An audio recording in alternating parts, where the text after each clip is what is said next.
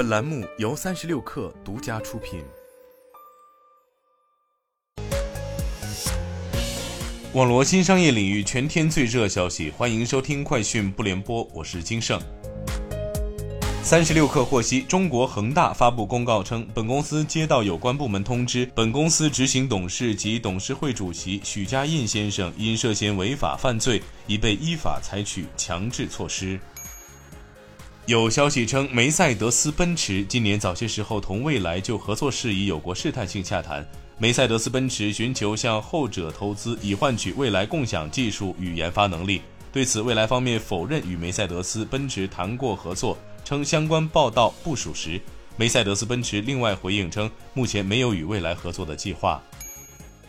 据灯塔专业版，截至今天九月二十八号十八时三十七分，二零二三年国庆档新片总票房含预售突破两亿，《前任四》英年早婚，坚如磐石，志愿军雄兵出击暂列前三位。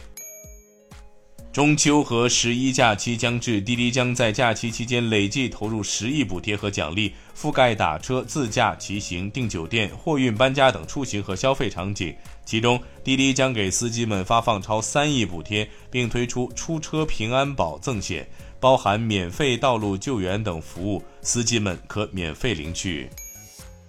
随着华为 Mate 60 Pro 成为了消费电子市场久违的新爆款，萎靡了多年的下游供应商们终于迎来了曙光。记者了解到，除了备受关注的华为卫星通信、星闪技术等创新技术的供应商外，包括光学、面板、结构件等公司都正处于加速生产阶段。在 Mate 60系列，欧菲光摄像头模组全部参与供应，并占绝大部分份额。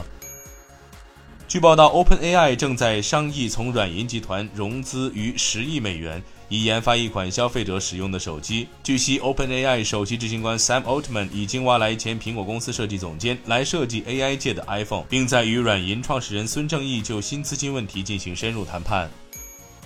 半导体代工巨头革新 CEO 考菲尔德表示，公司计划投资八十亿美元，到本十年末将德国德累斯顿芯片制造厂的产能提高一倍。以上就是今天的全部内容，咱们节后见。